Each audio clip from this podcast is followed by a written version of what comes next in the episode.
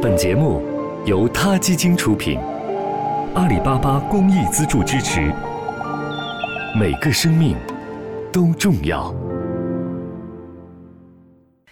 听众朋友们，大家好，我是小五，感谢您关注他 Radio。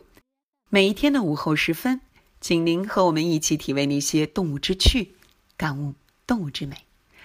今天我将为大家朗读的是来自郭沫若先生的一篇美文《白鹭》。白鹭是一首精巧的诗，色素的配合，身段的大小，一切都很适宜。白鹤太大而嫌生硬，即如粉红的朱鹭或灰色的苍鹭，也觉得大了一些，而且太不寻常了。然而白鹭却因为它的常见。而被人忘却了它的美。那雪白的蓑毛，那全身的流线型结构，那铁色的长喙，那青色的脚，增之一分犹嫌长，减之一分则嫌短，素之一忽则嫌白，黛之一忽则嫌黑。在清水田里时，有一只两只站着钓鱼，整个的田。变成了一幅嵌在玻璃框里的画面，田的大小，好像有心人为白鹭设计的镜匣。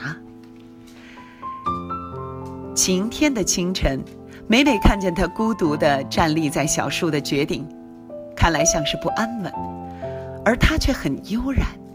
这是别的鸟儿很难表现的一种嗜好。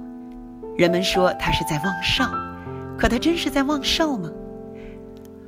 黄昏的空中偶见白鹭的低飞，更是乡居生活中的一种恩惠。那是倾城的形象化，而且具有了生命了。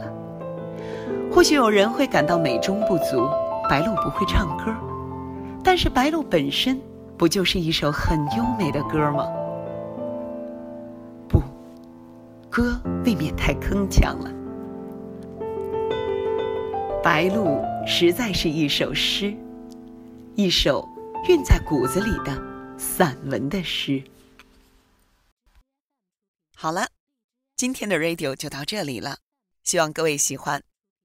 有什么想说的话，大家可以踊跃给我们留言。这里是他 radio，每个生命都重要。